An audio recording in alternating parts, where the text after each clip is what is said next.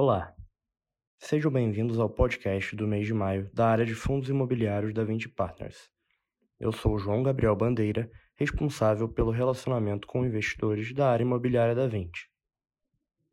O VISC, nosso fundo de shoppings, distribuiu 70 centavos por cota no mês e efetuou uma revisão na sua estimativa de distribuição mensal para o ano de 2022, que agora será de 68 a 72 centavos por cota. O VILG, nosso fundo de galpões logísticos, apresentou uma inadimplência líquida negativa no mês, ou seja, houve recuperações de valores de aluguel que estavam em aberto. Além disso, com a distribuição de rendimentos anunciada de 70 centavos por cota, o fundo apresentou um dividend yield anualizado de 8,5% sobre a cota de mercado de fechamento de maio. O Vino, nosso fundo de escritórios, distribuiu 34 centavos por cota em linha com o resultado recorrente do fundo. Vale ressaltar que o percentual de receita do fundo atrelado a contratos atípicos é de 69%, o que reflete em uma maior estabilidade e previsibilidade da receita futura. O VIF, nosso fundo de fundos, anunciou a distribuição de rendimentos de 6 centavos por cota, o que representa um dividend yield anualizado de 10,2% sobre a cota de mercado ao final do mês. O VIUR, nosso fundo de imóveis urbanos, revisou mais uma vez a estimativa de distribuição de rendimentos mensais, que deverá se situar até maio de 2023 no patamar entre 7 a 7,6 centavos por cota. Por fim, no mês de maio, concluímos o IPO do 20 Credit Securities, que negocia na B3 sob o ticker VCRI11.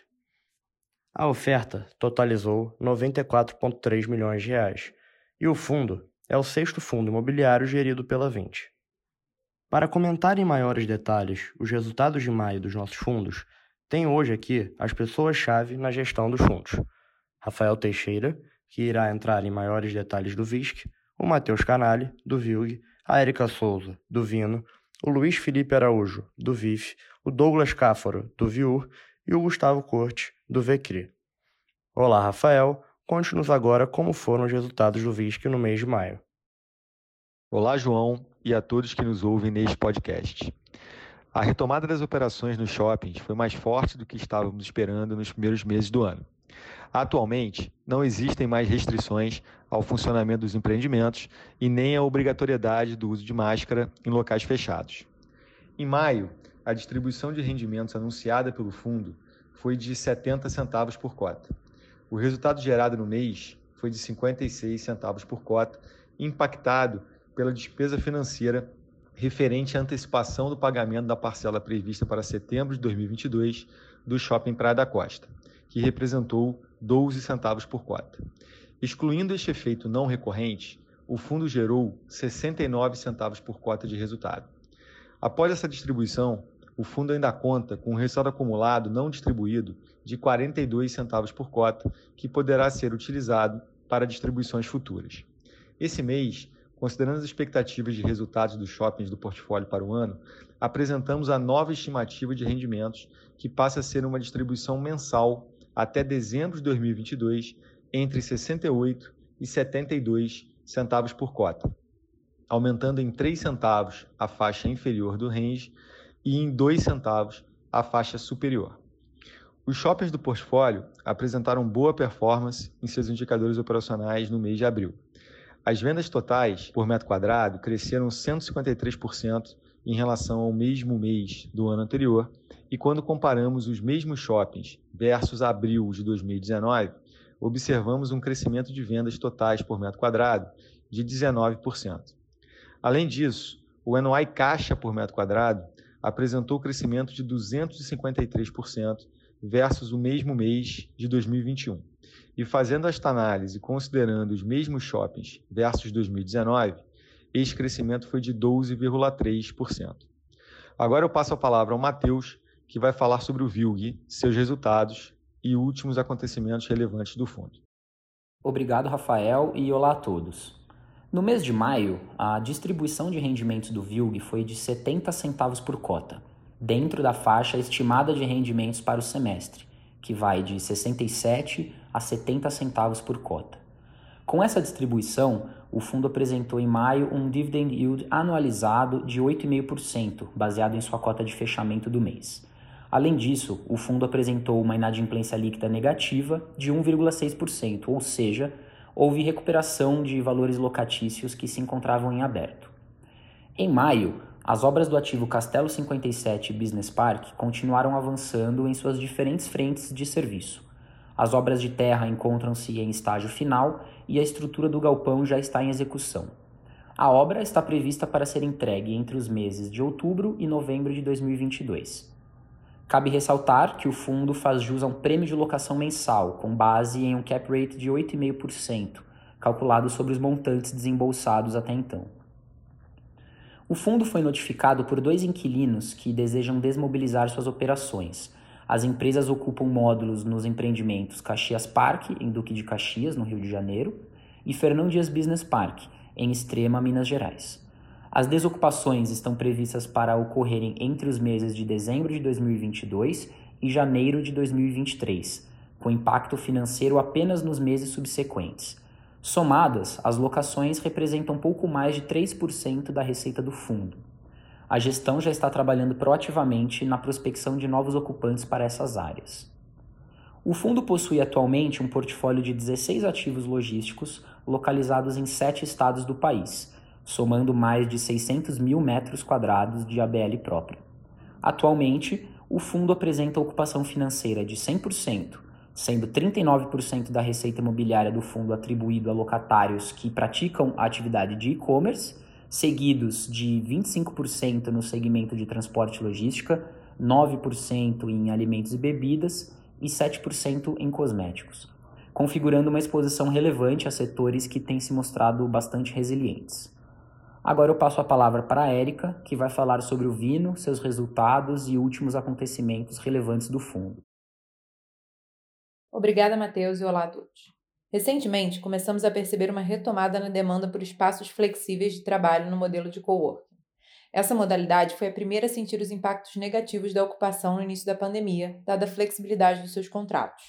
Agora, a retomada das empresas ao trabalho presencial voltou a atrair novas e importantes empresas que mudaram o mindset e estão buscando oferecer maior flexibilidade para os seus colaboradores. O portfólio do Vino conta hoje com três unidades de coworking, sendo uma da Coworking e duas unidades da WeWork, o que nos permite acompanhar de perto a retomada desse formato de trabalho presencial. Com o reaquecimento do mercado, as localizações mais premium já atingiram um patamar expressivo de ocupação, como é o exemplo da WeWork no Oscar Freire 585, que atualmente conta com mais de 82% das suas posições vendidas. À medida que essa demanda começa a crescer e ser distribuídas, outras unidades, como a do Vita Corá, voltam a apresentar crescimento. Nos últimos 10 meses, a taxa de ocupação das mesas do WeWork no Vitacorá saiu de 2,8% para mais de 54%. E nesse caso, o Vino possui uma receita composta por aluguel mínimo mais variável equivalente a 75% da receita da operação da WeWork no empreendimento, de forma que o aumento da ocupação tem uma correlação direta e positiva para o resultado do fundo. Em maio de 2022, o Vino distribuiu 34 centavos por cota, o equivalente a um dividend yield anualizado de 8,4%. O resultado gerado no mês foi de 29 centavos por cota e foi impactado pelo reconhecimento de prejuízo resultante de um movimento pontual e não recorrente da venda de posições em fundos imobiliários da carteira do fundo. O fundo continua apresentando excelentes indicadores operacionais, com 0% de inadimplência há mais de dois anos, taxa de ocupação acima de 95% e mais de 70% das receitas referentes a contratos atípicos, além de um aluguel médio dos contratos típicos do portfólio 14% abaixo da média de mercado para as mesmas regiões. Agora, eu passo a palavra ao Luiz, que vai falar sobre o VIF, seus resultados e os acontecimentos relevantes. Obrigado, Érica, e olá a todos. Durante o mês de maio, o IFIX apresentou valorização de 0,3%, fazendo com que o índice acumule rentabilidade positiva de 0,6% no ano. Já o IBOV voltou a apresentar valorização com 3,2% no mês, acumulando 6,2% de rentabilidade no ano. Comentando sobre a performance do VIF, durante o mês de maio, o fundo apresentou uma rentabilidade de menos 0,1%, o que representa 0,3 ponto percentual abaixo da variação do IFIX no período.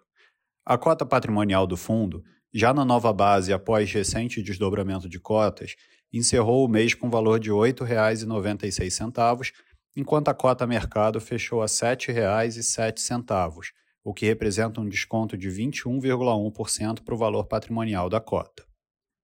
Olhando para o resultado do VIF, no mês de maio o fundo gerou 6,3 centavos por cota. Além disso, o fundo ainda conta com um resultado acumulado não distribuído de 3 centavos por cota, já considerando a distribuição de 6 centavos no mês o que representa um dividend yield anualizado de cerca de 10,2% sobre a cota de fechamento do mês na B3. Em termos de alocação em ativos imobiliários pelo fundo, continuamos com maior exposição ao segmento de escritórios, representando 29% da carteira. Nos segmentos de logística e recebíveis, nossa exposição era de 23% e 20% da carteira, respectivamente, enquanto a exposição ao segmento de shoppings fechou em 15% no final do mês. Em termos de estratégia, o fundo apresentava 64% da carteira na estratégia de renda e 36% na estratégia de valor. Agora eu passo a palavra ao Douglas, que vai falar sobre o VIU, seus resultados e acontecimentos. Obrigado, Luiz, e olá a todos. No mês de maio de 2022, o fundo aprovou em Assembleia Geral Extraordinária o desdobramento da totalidade de suas cotas na proporção de 1 para 10. O fundo também anunciou uma distribuição de rendimento de 7,2 centavos por cota equivalente a um dividend yield anualizado de 11,5%, considerando a cota de fechamento do mês e já considerando a nova base de cotas por conta do desdobramento. Neste mês, o fundo também completa um ano desde sua primeira emissão de cotas, que contou com a adesão de mais de 2.700 investidores e a captação de cerca de 270 milhões de reais. Estes recursos foram 100% alocados na aquisição de seis imóveis de qualidade altamente aderentes à estratégia de aquisição do fundo, as transações foram realizadas em menos de 30 dias, desde o início do fundo, e utilizaram estruturas que permitiram a geração de um resultado de 7,3 centavos por cota já no primeiro mês operacional do fundo. O portfólio do fundo conta com contratos de locação com um prazo médio elevado, cerca de 9,4 anos, e conta com cerca de 92% de sua receita de locação atrelada a contratos atípicos, que conferem ainda mais resiliência e previsibilidade ao resultado do fundo. Desde seu início, o fundo, na média, gerou cerca de 7,5 centavos por cota, distribuiu 6,9 centavos por cota e acumulou um resultado não distribuído de 6,9 centavos por cota. Também durante esse período, o time de gestão, baseando-se na qualidade do portfólio e expectativa de desempenho futuro, fez três revisões aumentando a estimativa de distribuição de rendimentos do fundo. Na nossa opinião, o portfólio do fundo manterá a boa performance apresentada até o momento, abrindo espaço para a quarta elevação da estimativa de rendimentos distribuídos, passando a vigorar a expectativa de uma distribuição de rendimentos, que deve se situar entre 7 e 7,6 centavos por cota até maio de 2023, inclusive. Agora eu passo a palavra para o Gustavo, que vai falar sobre o VCRI, seus resultados e últimos acontecimentos relevantes do fundo. Muito obrigado, Douglas, e olá a todos. No último dia 6 de maio, concluímos o IPO do 20 Credit Securities, com uma captação total de 94 milhões de reais.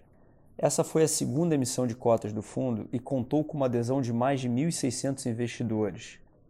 As cotas do fundo começaram a sua negociação na B3 no dia 16 de maio, sobre o ticker VCRI11. O fundo possui uma estratégia de investimentos focada na aquisição de CRIs, prioritariamente com garantia real imobiliária, uma relação de loan to value bastante defensiva e visando sempre uma relação retorno-risco superior. O fundo pode realizar também alocações táticas em cotas de outros fundos imobiliários com perfil de crédito e renda, visando uma otimização do seu caixa. Nesse primeiro mês, o time de gestão já realizou a alocação de 57% dos recursos captados no IPO, adquirindo 14 CRIs bem aderentes à estratégia core do fundo. Além disso, o VCRI anunciou uma distribuição de rendimentos no valor de 15 centavos por cota, o que representa um dividend yield anualizado de 18% sobre o valor da cota do IPO, 10 reais. O VCRI ainda conta com um resultado acumulado de cerca de 13 centavos por cota, que poderá ser utilizado em distribuições futuras. Agora eu devolvo a palavra ao João para os comentários finais. Obrigado, Gustavo, e muito obrigado pela atenção de todos. Gostaríamos de ressaltar que nosso canal de RI está à disposição para dúvidas e esclarecimentos. Acesse nosso site 20fi.com e receba todas as informações dos nossos fundos e seu mailing. Até o próximo podcast.